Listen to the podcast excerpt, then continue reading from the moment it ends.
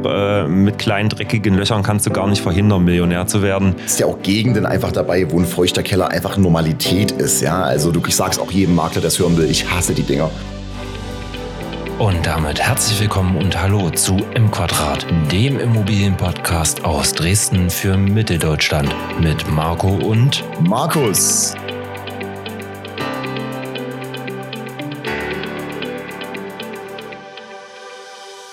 Ja, und herzlich willkommen zu M Quadrat, dem Podcast für Immobilien und Finanzen am Osterwochenende aus Dresden für Mitteldeutschland. Hallo Markus.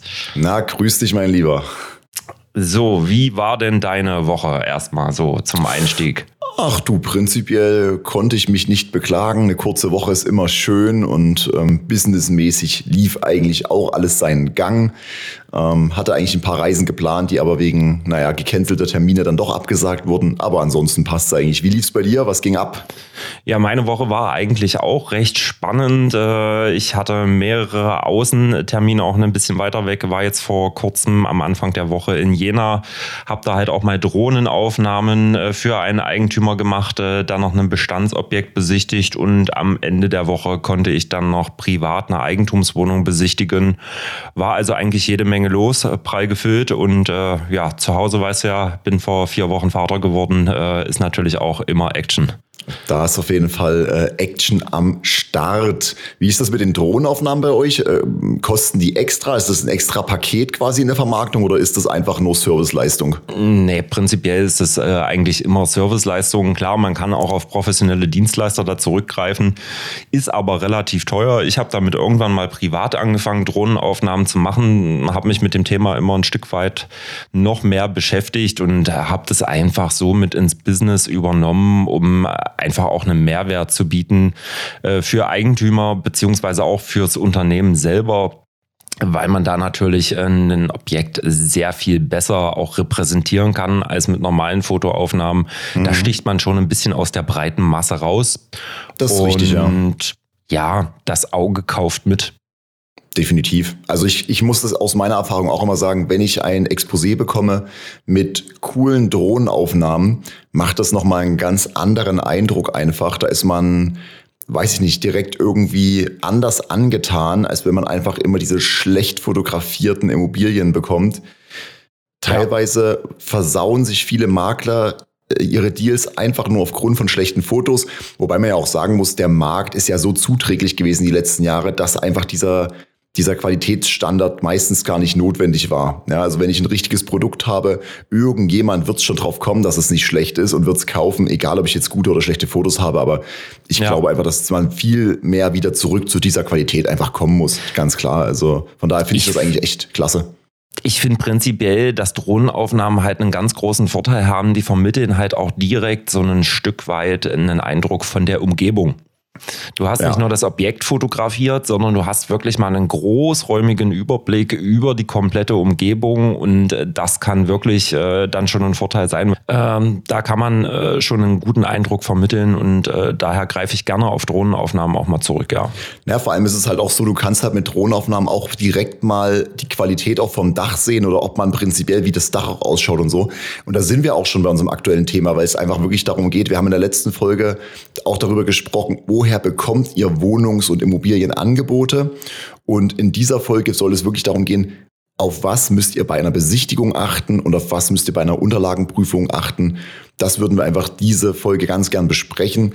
Themen äh, wie zum Beispiel, was müsst ihr beim Kaufvertrag beachten und so, werden wir sicherlich zu einem späteren Zeitpunkt noch aber behandeln. Das wäre jetzt zu komplex und würde den Rahmen sprengen. Aber ich denke einfach, dass das eine Sache ist, mit der ihr euch alle mal konfrontiert seht, wenn ihr in Immobilien investieren wollt. Und von daher denke ich, dass das ein Thema ist, was jetzt für die Folge ganz gut passt. Denke ich auch. Ich war jetzt privat erst am äh, Donnerstag äh, mal was besichtigen. Mich würde eigentlich mal interessieren, wie gehst du denn so vor, wenn, wenn du so eine Immobilie besichtigst? Bist du ein bisschen eher da, guckst dir die Umgebung an oder bist du wirklich auf dem Punkt da, um dich mit dem Makler zu treffen und äh, dann wirklich alles gezeigt zu bekommen? Wie gehst du vor? Das ist immer so ein bisschen eine Einzelfallsache, aber prinzipiell versuche ich schon etwas eher da zu sein, einfach auch mal durch die Straßen zu laufen, um zu sehen, was die Umgebungsbebauung so hergibt, was die Qualität der Umgebungsgebäude auch hergibt. Also da bin ich schon ein Fan von, einfach vorher da zu sein und sich nicht nur auf dieses Objekt, sondern einfach in der Umgebung mal umzuschauen und, und einfach zu sehen, okay, wie ist der Stand der Dinge? Ähm, ja, also das schon. Wie, wie machst du das? Bist du immer zum Termin pünktlich da oder? Ja, also, also pünktlich ja sowieso, aber pünktlich sowieso, ja. Ähm, ich habe es dieses Mal eigentlich wirklich äh, gemacht, wie immer, so eine Viertelstunde, 20 Minuten vorher da sein, um dort einfach mal äh, so ein bisschen die Straßen ringsrum abzugehen. Ähm, habe es auch wieder gemacht, äh, sind gerade Leute aus dem Nachbarhaus rausgekommen, die einfach mal gefragt, wie ist die Wohnlage so, gibt's äh, hier irgendwelche Besonderheiten, die man beachten muss? Da kriegt Wollen man unwahrscheinlich auch viel. verkaufen? das, da, ja, die Frage äh, war jetzt nicht so gestellt an dem Tag. Aber ja, auch das kann man natürlich fragen, ganz klar. Mhm. Aber man gewinnt so ein bisschen auch einen Eindruck, äh, gerade wenn es äh, eine Immobilie ist, äh, so wie ich sie mir jetzt angeguckt habe, die noch aktuell leer steht, äh, Thema Vermietbarkeit. Ja, mhm, dass man definitiv. einfach mal ein Gefühl dafür kriegt, ist das eine Lage, die vermietbar ist? Äh, wohnen die Leute dort gerne und welche Mehrwerte gibt's dort in der Umgebung? Ja, das, das, das ist halt ja auch ganz wichtig. Ja, ja, definitiv. Also ich finde das halt bei, bei uns hier oder in den größeren Ballungszentren generell ist es ja wirklich so ein Thema, da kannst du ja im Endeffekt jedes Loch kaufen und du kriegst es vermietet, ja. Dieses ja. Thema Vermietbarkeit kommt ja dann wirklich zum Tragen, wenn ich eben sehr, aber etwas weiter von Ballungszentren entfernt bin, wo eben die Vermietbarkeit vielleicht nicht gegeben ist, wo ich eine gute Wohnung darstellen muss, das ist aber auch so ein Thema. Also viele Leute haben sich ja wirklich angewöhnt, die letzten Löcher zu kaufen. Ich meine, da gibt's halt so eine Leute wie den Investmentpunk hier, Gerald Hörhan, die halt eben sagen, du musst kleine, dreckige Löcher kaufen und damit wirst du Millionär. Also manche gehen ja schon so weit. Ob ich genau, das ich hab's den Tag auch gelesen. unterstütze. Ja. ja. Wie, wie, wie war sein Spruch? Äh, mit kleinen, dreckigen Löchern kannst du gar nicht verhindern, Millionär zu werden. Ja, ja, ja. ja. Also ja, ich finde das ein bisschen plakativ. Aussage. Ich finde das ein bisschen sehr plakativ, muss ich sagen. Aber prinzipiell hat er ja schon recht. Also ich, ich kenne das ja auch bei meiner Freundin. Viele die einsteigen in die Immobilienbranche, gehen danach, wo würde ich auch selber einziehen wollen. Und das ist eben kein sehr guter Ansatz. Prinzipiell ist es ein Ansatz, der dich vor vielen Sachen schützen kann, weil du eben einen anderen Qualitätsanspruch hast. Aber es ist in dem Sinne kein guter Ansatz, weil genau dieses Produkt wollen ja alle haben. Du musst auch mal bei Investments auf Produkte setzen, die hier und da vielleicht Schwachstellen haben, die vielleicht nicht ganz so toll aussehen. Und diese Probleme musst du beheben. Und da liegt dann im Endeffekt eure Gewinnmarge. Da liegt der Gewinn, genau. Und äh, die Erfahrung zeigt's ja auch. Ich meine, ich habe ja mit deiner Freundin äh, sehr, sehr lange zusammengearbeitet und äh, die besten Deals haben wir wirklich mit den abgeranztesten Häusern gemacht. Mm, ist so. Das ist echt also das so. ist ja. äh, Tatsache so gewesen und auch, äh, also erstmal für den Eigentümer, der es verkauft hat, der hat noch ein sehr gutes Geld bekommen für sein Objekt und äh, dann aber auch die Leute, die es gekauft haben und äh, dann die, die Wertschöpfungskette da in Gang gesetzt haben, die haben damit auch sehr, sehr gutes Geld verdient, äh, ja. sodass da im Prinzip immer alles, alle was von hatten und äh, das ist halt so bei durchsanierten beziehungsweise ja, Objekten, die wirklich äh, ausgeschöpft sind, ist das halt nicht der Fall. Da gewinnt dann am Ende mhm. des Tages eigentlich wirklich nur einer und äh, der, der, der Käufer, der hat erstmal zehn Jahre äh, zu tun, äh, das Ding durchzubringen, aber wirklich gewinnorientiert ist das Ganze dann nicht mehr. Ich meine, wer gewinnt immer? Der Makler und die Bank, ja. Also von daher, also von daher ähm, würde ich schon sagen, es gewinnt drei, ja, der Verkäufer, der Makler und die Bank, aber der äh, ähm, ja, genau, aber der Käufer, der, mh, hm, wenn man nicht Geld verstecken muss, sind so eine Liebhaberobjekte immer etwas, naja, schwierig zu betrachten. Wenn du jetzt ja, als was heißt Makler Geld verstecken? Ne? Also es gibt ja ganz, ganz viele auch große Konzerne. Ich habe dazu gestern erst wieder so, so, eine, so eine Rechnung gelesen. Äh, wenn die Allianz jetzt zum Beispiel ein Objekt mhm. kauft, äh, die brauchen ein Prozent äh, für Bewirtschaftungskosten, ein Prozent für Verwaltung und ein Prozent noch so als eigene Marge. Das heißt, die können mhm. überall für drei Prozent Rendite einkaufen, mhm. weil die brauchen keine Bank. Die zahlen ja keine mhm. Zinsen oder sowas. Die müssen ja Geld einfach nur parken. Und wenn ja, das, stimmt, das, das, Problem ist ja trotzdem, also ich meine, das ist immer so ja. einfach gesagt, auch bei den Fonds und alles ist das immer so einfach gesagt. Wir brauchen irgendwie, keine Ahnung, drei, vier oder dreieinhalb Prozent Rendite. Aber das Problem ist ja eben, wenn du mit dem Geld anderer investierst, hast du halt erstmal einen Wälzer von tausend Seiten, den du beachten musst. Ja, es ist halt auch immer extrem. Ne? Und deswegen ist es ja das Thema.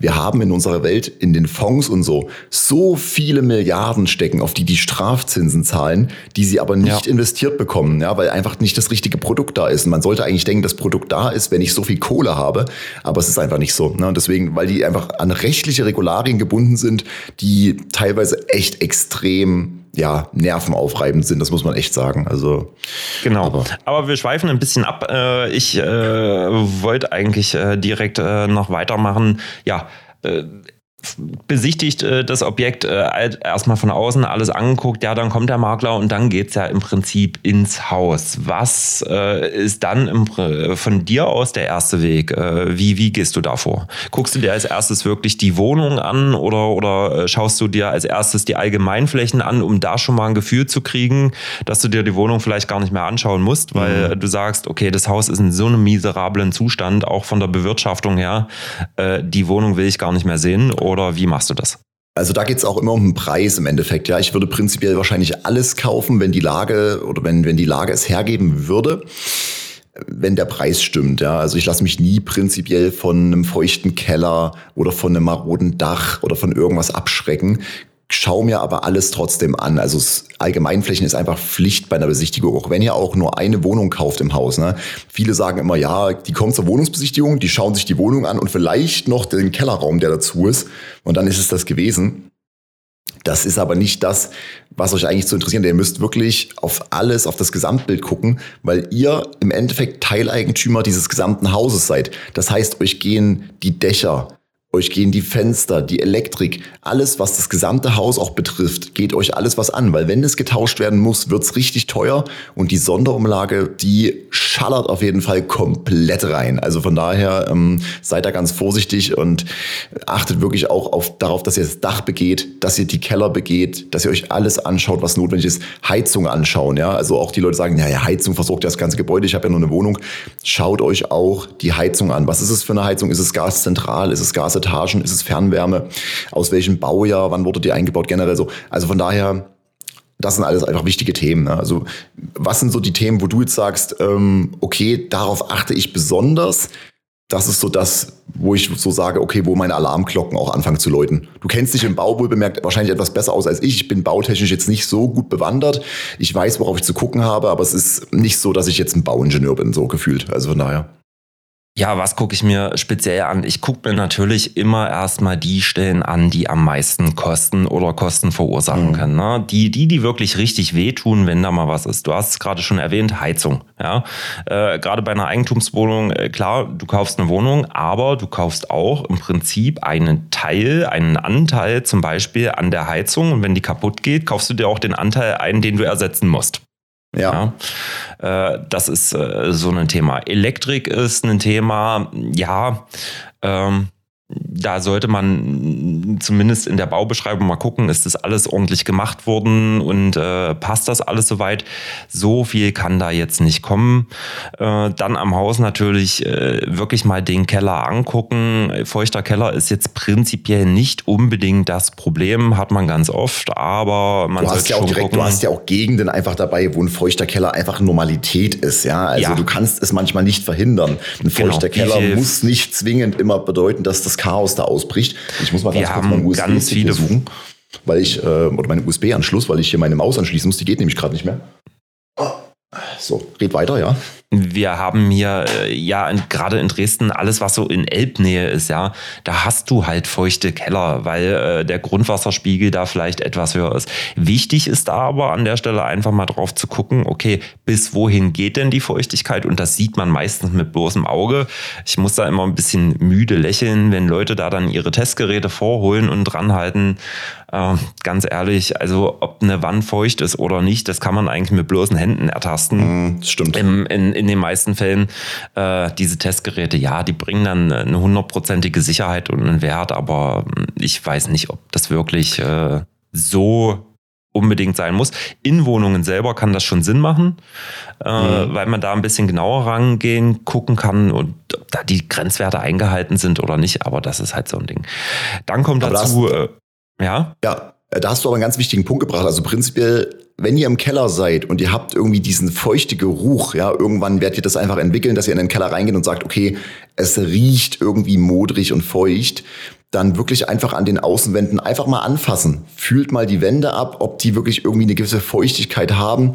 Und da lässt sich eigentlich ganz leicht rausfinden, ob das so ist. Ja, also klar, teilweise gibt's immer noch äh, so versteckte Sachen, die man jetzt nicht so einfach sieht, aber das meiste ist schon relativ offensichtlich. Und das ist ja auch das Coole an der Immobilie an sich. Mängel lassen sich erkennen, wenn ihr wisst, worauf ihr zu gucken habt. Das habt ihr bei anderen Assetklassen, äh, bei einem Aktienunternehmen, wenn ihr eine Aktie von einem Unternehmen haltet. Ihr könnt nicht mit euren eigenen Augen erkennen, in den meisten Fällen zumindestens, wo das Unternehmen Probleme hat. Das sagt euch ja auch keiner. So. Aber bei einer Immobilie könnt ihr das alles sehr gut erkennen. Das ist einfach, deswegen ist dieses Asset einfach mega cool. Genau, gerade nochmal auf das Thema Keller. Es sind manchmal auch gar nicht unbedingt die Außenwände. Ja, viele Keller haben äh, so einen Ziegelboden aus Ziegelsteinen, äh, wo die Feuchtigkeit noch so ein bisschen durchdrückt und dann riecht der Keller halt einfach, wenn der nicht ordentlich gelüftet wird, halt trotzdem so ein bisschen modrig. Der ist aber eigentlich gar nicht wirklich feucht. Ne? Den Geruch mhm. hast du trotzdem. Der riecht dann halt so, ja, muss man sich halt immer ein bisschen genauer angucken. Dazu hatten wir ja aber sowieso mal äh, in äh, naher Zukunft eine Folge geplant, wo wir uns äh, mal einen äh, Gutachter mit einladen, der mal ein bisschen genauer erklärt, äh, welche Mängel am Objekt sein können und wie man die erkennt. Ähm, prinzipiell, was ich mir dann als nächstes angucke, ist äh, Balkonanlage, wenn es denn eine gibt.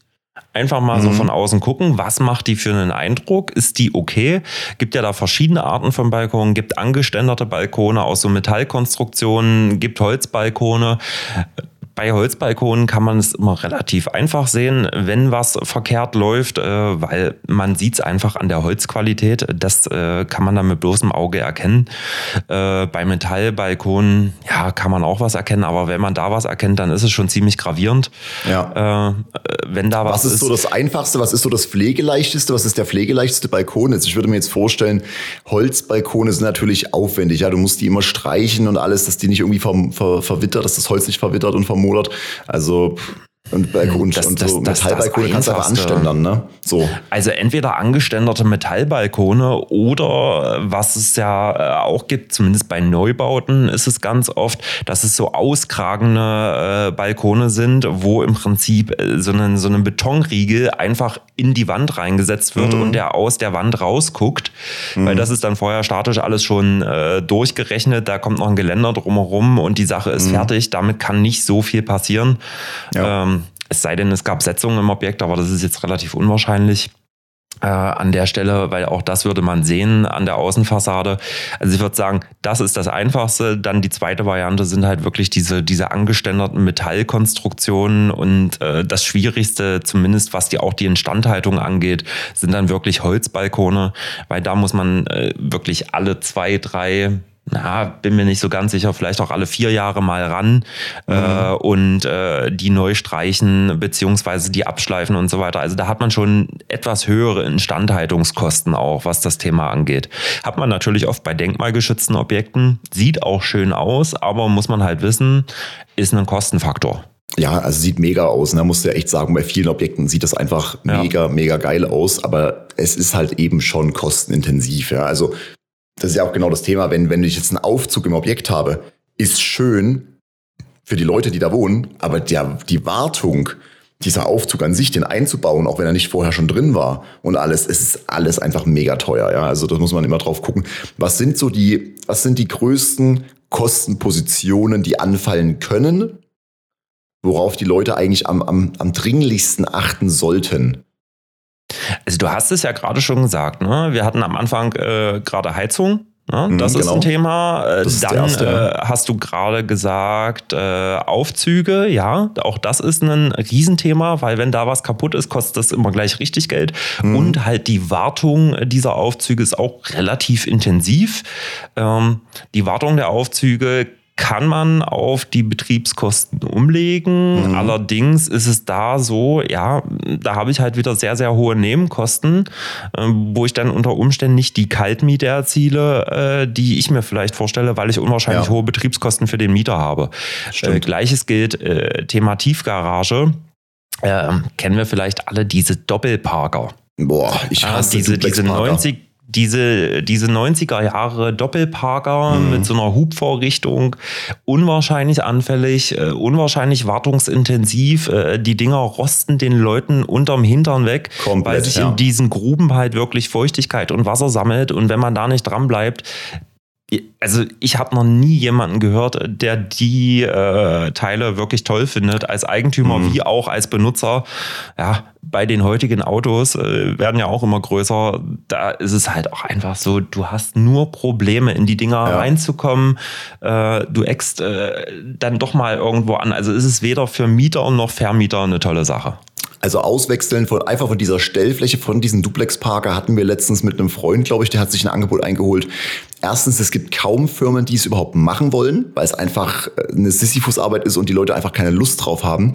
Und wenn man jemanden findet, muss man schon mit 4.000 bis 5.000 Euro rechnen, nur um diese Metall ähm, diese Stellfläche einfach zu erneuern, ja. Und also das ist, und das ist halt ein Stellplatz, Leute. Wir reden hier nicht von der Wohnung, wo Leute wohnen, sondern es ist einfach nur der Stellplatz fürs Auto. Also wenn ihr die Wahl habt, Duplex Parker sind wirklich der letzte Scheiß. Wurde von den ähm, von den, wie sagt man, von den Entwicklern, von den Immobilienentwicklern einfach nur gemacht, um noch mehr Stellplätze verkaufen zu können, weil denen letztendlich die Instandhaltung relativ egal ist. So, weil die meistens ja, beziehungsweise auch am Anfang um auch am Anfang Geld zu sparen, weil Tiefgarage ist zumindest bei einem Neubau echt das teuerste, äh, was irgendwie in der Entstehung anfällt. Ja, ja, klar. Ja. Das treibt die Kosten unwahrscheinlich hoch und äh, ja, Tiefgarage ist halt echt teuer. die Bau. meisten haben halt sowieso nur eine Etage, deswegen ist ja dieser Duplex-Parker. Wenn die meisten noch genau. eine Etage weiter drunter bauen könnten, ja, und wenn es sich rechnen würde, ist ja auch noch eine Geldfrage, wenn ich noch tiefer reingehen muss in die Erde, ähm, dann würde das wahrscheinlich weniger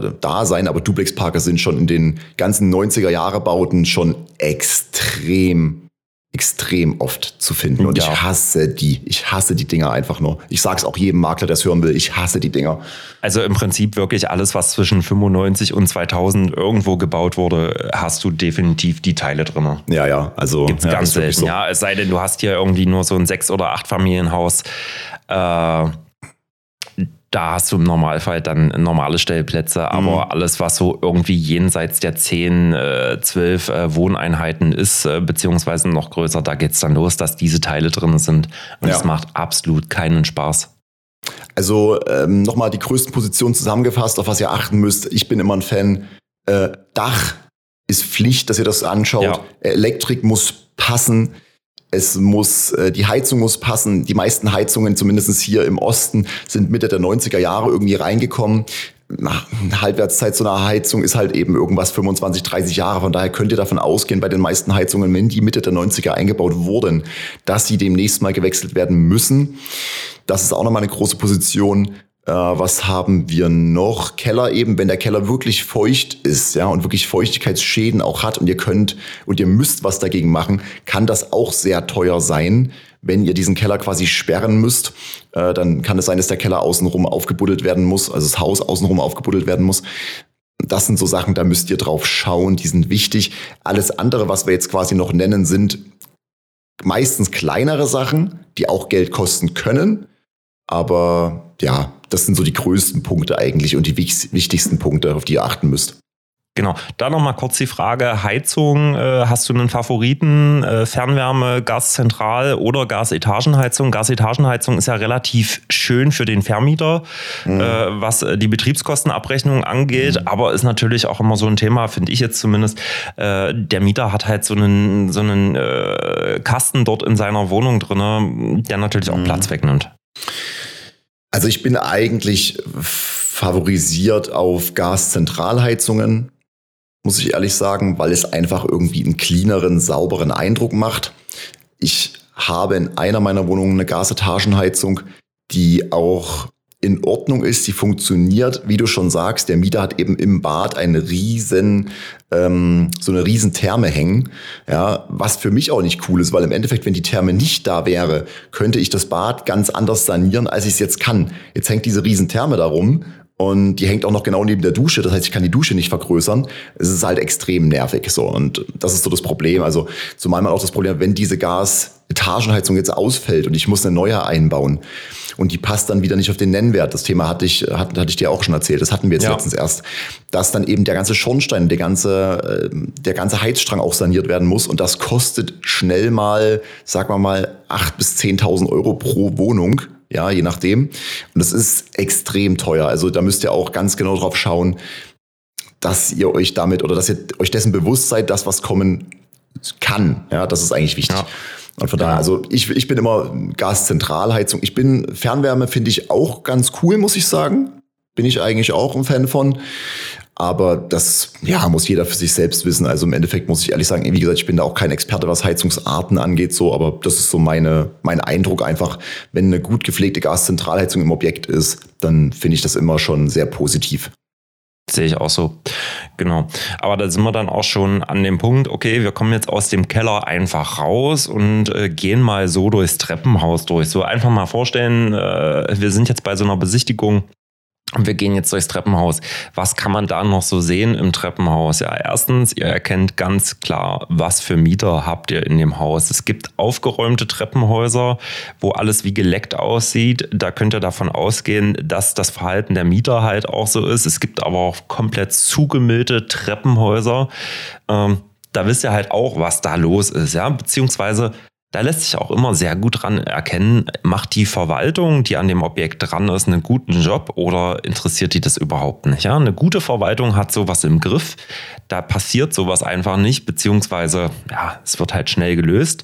Mhm. Äh, eine schlechte Verwaltung kriegt es im Zweifelsfall vielleicht gar nicht mit. Und äh, ja, wenn man dann ein, zwei Mieter hat, die sich nicht so drum scheren, äh, was da so los ist, dann äh, sieht es halt auch dementsprechend aus.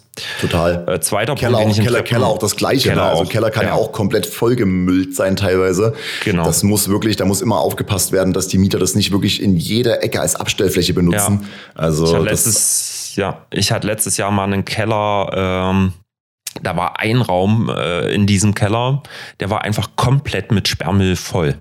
Mhm. Da haben alle Mieter einfach ihren Sperrmüll drin gelagert und der mhm. war wirklich volumenvoll, nicht nur Fläche, sondern wirklich vom Volumen her bis zur Decke stapelten sich dort drinne Fahrräder, Kühlschränke, wirklich alles, was das Herz begehrt, ähm, wo man sich dann schon fragt, was ist eigentlich mit den Menschen los? Äh, mhm. Kennen die keinen Wertstoffhof?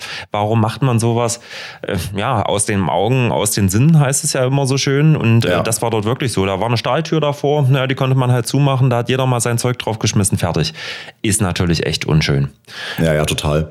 Total. Also ja. von daher, wie gesagt, Treppenhaus genau das gleiche natürlich, aber es steht und fällt mit der Verwaltung, das muss man auch teilweise ja. sagen. Also klar, es gibt Eigentümer, die interessiert es auch einfach nicht, aber selbst wenn es den Eigentümer nicht interessiert und die Verwaltung einen Blick für sowas hat, kümmert sie sich darum, dass es beseitigt wird. Aber das ja, machen heutzutage auch, sage ich mal, die wenigsten noch. Das ist ein bisschen das Problem. Aber okay, hm, wir gehen. Ja, eine gute gehen, Verwaltung zu finden ist halt echt schwierig, ne? Total, brutal, ja. brutal.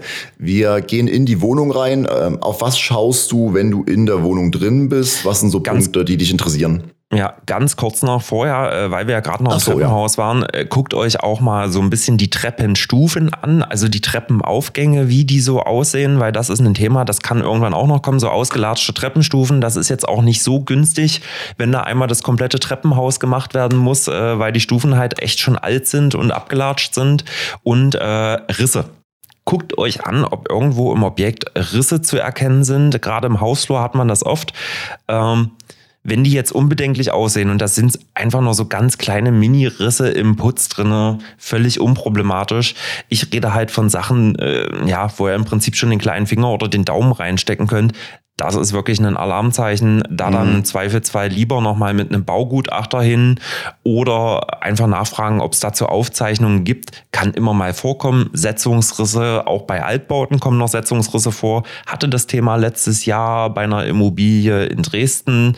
Ähm, ist in einem Stadtteil, wo relativ viel gebaut wird. Dort ist der Grundwasserspiegel etwas abgesunken und äh, da gab es dann nochmal Setzungen und es sorgte halt einfach dafür, dass im Haus einmal ein Riss vom wirklich vom Keller bis hin zum Dach hochging und äh, der war aber völlig unproblematisch, weil der hat sich nach einem Monat, in dem der entstanden ist, nie wieder bewegt.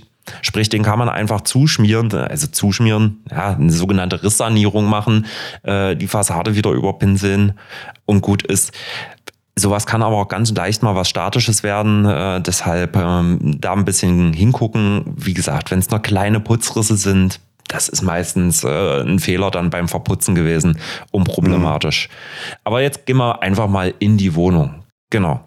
Was gucke ich mir an, wenn ich in die Wohnung komme? Ja, das Erste, was man natürlich sieht, wenn man reinkommt, ist äh, die Eingangssituation, ja, sprich die Haustür oder die Wohnungstür. Äh, da kann man schon ganz gut auch erkennen, was für Mieter dort vorher drin gewesen sind oder was für Mieter aktuell drin sind. Äh, ob die äh, sauber und gepflegt ist oder eher, ja, was gibt's alles? Mit Aufklebern von oben bis unten zugeklebt oder halt schon Einbruchsspuren am Schloss erkennbar und sowas. das hat man halt oftmals. Ähm, ja, darauf kann man achten. Und als nächstes kommt ihr rein und das erste, was ihr seht, ist im Prinzip ja der Flur und die Böden. Ja, äh, Böden gucke ich mir immer an, wenn es eine Wohnung ist, an der ich nichts mehr machen möchte. Ja, dann sollten die Böden in Ordnung sein. Wenn es eine Wohnung ist, äh, bei der ich jetzt äh, sowieso plane, noch etwas äh, zu sanieren beziehungsweise zu renovieren, dann äh, sollten die Böden halt äh, zwar schon im ordentlichen Zustand sein, äh, beziehungsweise der Unterbau vom Fußboden in einem ordentlichen Zustand sein, aber dann gibt es halt einfach einen neuen Fußboden. Das kostet auch nicht die Welt. Das jetzt am Wochenende gerade mal für eine knapp 70 Quadratmeter große Wohnung durchkalkuliert. Äh, ja, zwischen 1000 und 1500 Euro äh, ist man da dabei äh, bei der Fläche.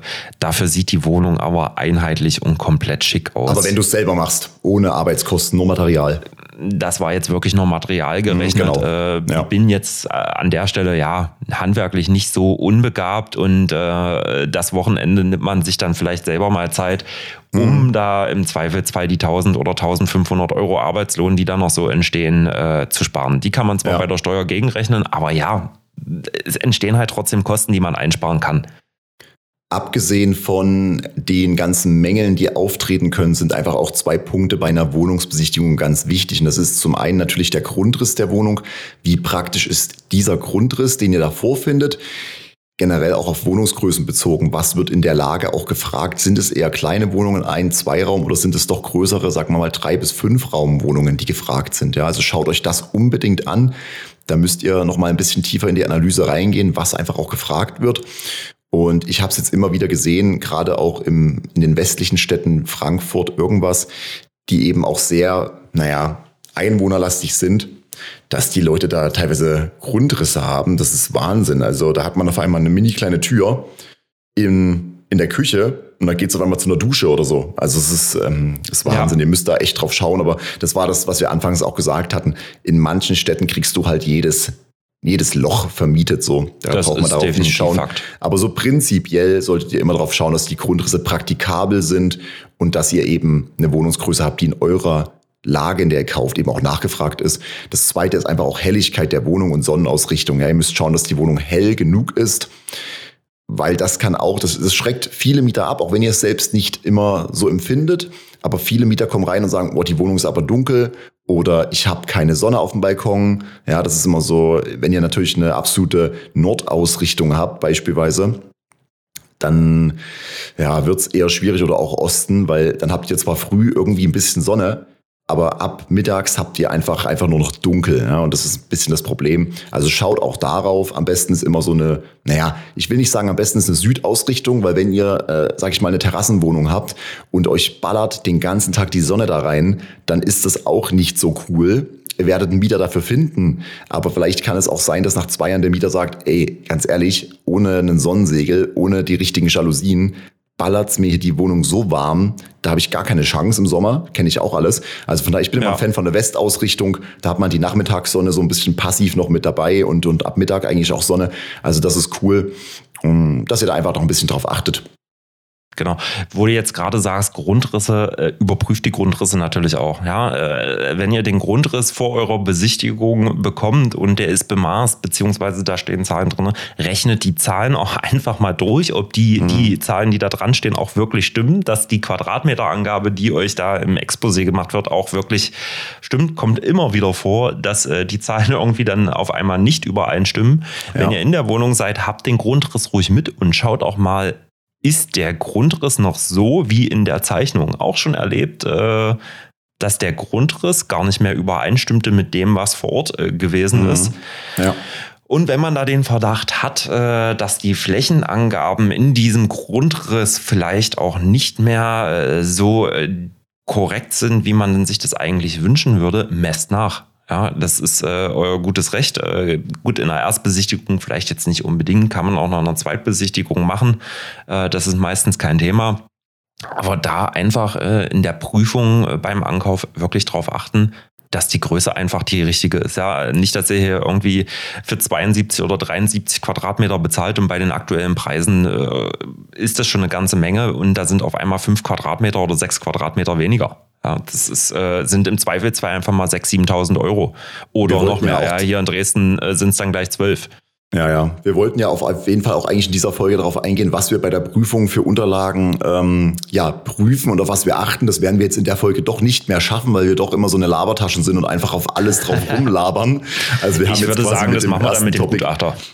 Das können wir mit dem Gutachter auch machen, ja. Also von ja. daher werden wir mal sehen, wie wir das dann gestalten, dass wir euch da auch nochmal einen Input geben, was ihr bei einer Prüfung für Unterlagen braucht, auf was ihr achten sollt und alles drum und dran. Also schließen wir einfach dieses Thema hier, auf was man bei der Besichtigung achtet, nochmal ab und nennen einfach noch ein paar Sachen, die wichtig sind. Zum einen natürlich auch Verkehrsanbindung. Ja, das ist auch ganz wichtig. Hat zwar nichts mit Mängeln oder irgendwas zu tun, aber das war dieses anfänglich besprochene Thema. Lauft einfach auch mal drumrum um das Haus, schaut euch die Nachbarstraßen an, schaut euch an, wo ist die nächste Bushaltestelle, kann man das alles fußläufig erreichen.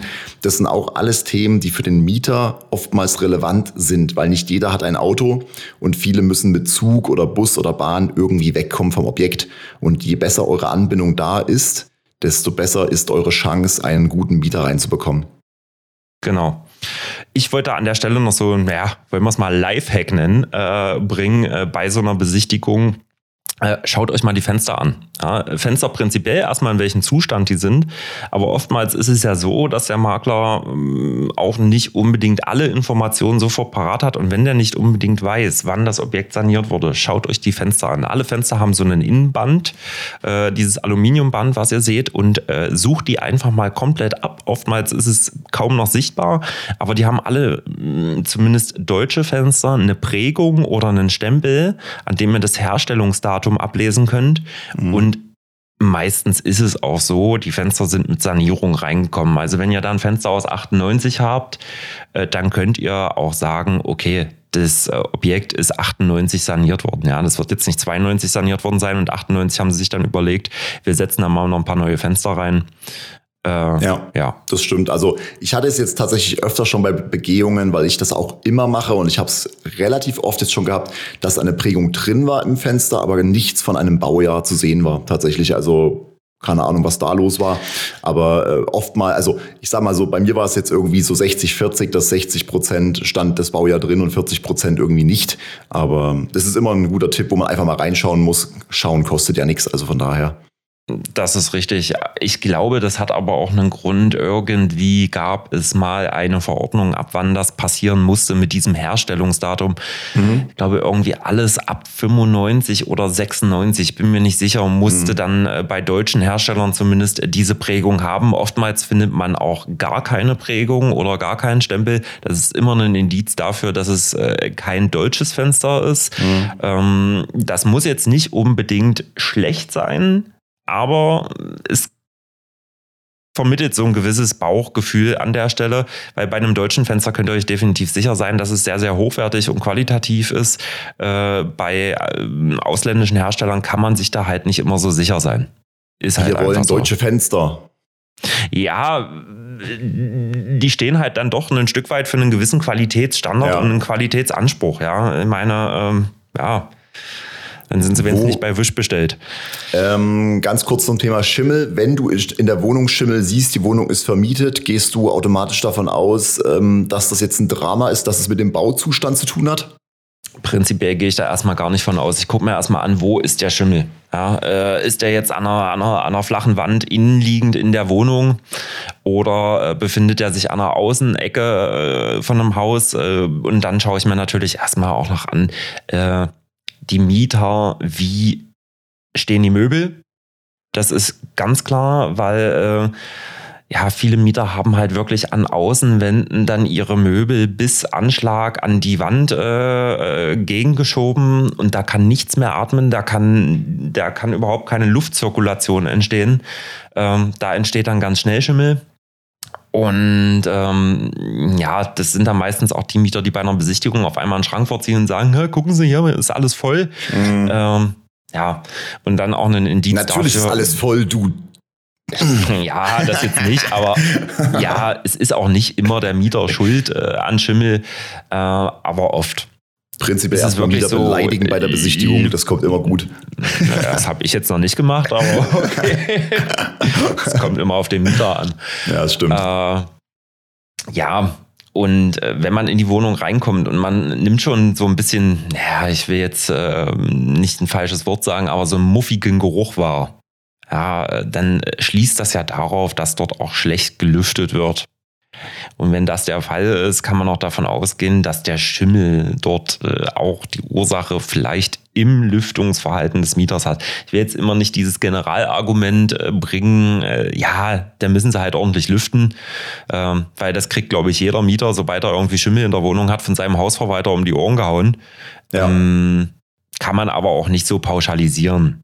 Und da sind wir auch schon eigentlich beim letzten, wenn wir schon bei Lifehacks sind, sind wir auch schon beim letzten Trick der heutigen Folge und das ist wirklich, redet mit den Mietern und sprecht die Mieter offen drauf an und fragt, gibt es Probleme, gibt es Sachen, die der Hausverwaltung vielleicht auch bekannt sind, die noch nicht behoben wurden? Was ist da der Fall? Und da ist es immer ganz wichtig zu gucken, was sind wirklich Probleme und was erzählen die Mieter einfach nur, weil sie gerade Langeweile haben oder keine Ahnung was. Ihr braucht jetzt nicht von jedem knarrenden Fenster euch irgendwas erzählen lassen, aber teilweise rutschen den Mietern dann doch schon Sachen raus, weil die meistens dann doch ehrlich sind, die eine Kaufentscheidung schon maßgeblich auch beeinträchtigen können. Ja? Also von daher achtet da ganz klar drauf, dass ihr mit den Mietern redet. Und ja, aber wie gesagt, viele Mieter auch gerade in der Angst des Verkaufs denken sich auch mal Sachen aus. Ihr müsst da ganz klar differenzieren, was ist jetzt hier richtig und was ist falsch. Ne? Ja, da auch einfach mal so aus der, aus der eigenen äh, Welt äh, so ein bisschen zehren und sich anhören, äh, was die Mieter einem erzählen und ob das für einen selber, wenn man dort wohnen würde, ein Problem wäre. Ganz einfach, ja. Äh, da gibt's völlig dramatische Sachen, äh, wo man wirklich sagen muss, okay, da muss jetzt dringend was gemacht werden. Das kann nicht sein. Ähm, auch schon erlebt, wirklich eine, eine komplett verschimmelte Wohnung. Äh, hat eine Frau mit äh, zwei Kindern gewohnt und es war definitiv nicht ihre Schuld. Äh, das war äh, ein ganz klarer baulicher Mangel. Äh, ja, da muss eigentlich sofort gehandelt werden, weil das ist wirklich fahrlässig, die da überhaupt drin wohnen zu lassen. Äh, auf der anderen Seite gibt es auch Mieter, die holen dann wirklich jede Story raus, äh, die es irgendwie gibt, äh, wenn du so eine Wohnung besichtigst, weil sie denken, ja, du bist ja die neue Hausverwaltung oder sonst was. Und äh, je mehr ich äh, die Probleme ausführe, desto schneller wird's gelöst. Und ja. da sind meistens dann auch wirklich Kinkerlitzchen dabei. Äh, ja, da einfach selber mal so den eigenen gesunden Menschenverstand anschalten und äh, drüber nachdenken, hm, ist das jetzt wirklich relevant oder nicht? Oder äh, kann ich ja. das verbuchen unter, ja, der will halt was erzählen. Ne? Meistens äh, ist es ja wirklich so, die Mieter wohnen da seit 15 Jahren drin ne? und ich denke mir immer, äh, an der Stelle, so schlimm kann es ja gar nicht sein. Also ich würde sagen, dann kommen wir auch schon zum Ende der Osterfolge. Wir hoffen einfach, dass wir euch hier gut aufgeklärt haben über die Themen, die bei einer Besichtigung anfallen können. Ich denke, es war doch wieder sehr umfangreich. Wir wollten die Folge eigentlich etwas kürzer halten, aber ja, okay. haben wir gut geschafft. Wir sind bei 45 Minuten. Entspannt, sehr entspannt. Wir wollten heute eigentlich auf 30, 35 rauslaufen und hatten eigentlich zwei Themen, wie gesagt gesagt. Aber gut, wir sind an einem hängen geblieben, wie das eben so ist. Wir machen hier eben ein bisschen einen ausführlicheren Podcast und hoffen einfach, dass ihr euch den, ihr müsst den ja nicht auf einmal hören, lasst ihr euch einfach im Auto berieseln damit auf euren Fahrten oder wann auch immer. Also von daher, ja, das war's eigentlich von unserer Seite. Wir haben uns natürlich wieder sehr gefreut, für euch hier reden zu dürfen und würden uns sehr freuen, wenn ihr Anregungen, Fragen oder irgendwas habt, dann könnt ihr das gerne an immobilienpodcast@gmail.com schreiben und ja, hast du noch ein letztes Wort, Marco? Und dann würde ich dann dich abgeben. Ja, mir bleibt eigentlich allen äh, jetzt äh, eine schöne und erfolgreiche Woche zu wünschen. Äh, genießt äh, den Rest äh, vom Ostersonntag. Wir sitzen ja hier früh heute mal am Ostersonntag. Wir haben ja äh, heute erst aufgezeichnet. Ostermontag. nee, Ostermontag ist ja sogar Wir schon. am Genau. Also wir sind ja. im Prinzip fast live. Und ja, ich wünsche allen eine schöne Woche und wir hören uns nächsten Montag wieder. Haut rein, ihr Lieben. Ciao, ciao. Ciao, ciao. So, das war die dritte Folge M Quadrat, dem Immobilienpodcast aus Dresden für Mitteldeutschland am Ostermontag. Wir hoffen wie immer, euch hat es gefallen und wir hören uns nächste Woche wieder. Bis bald.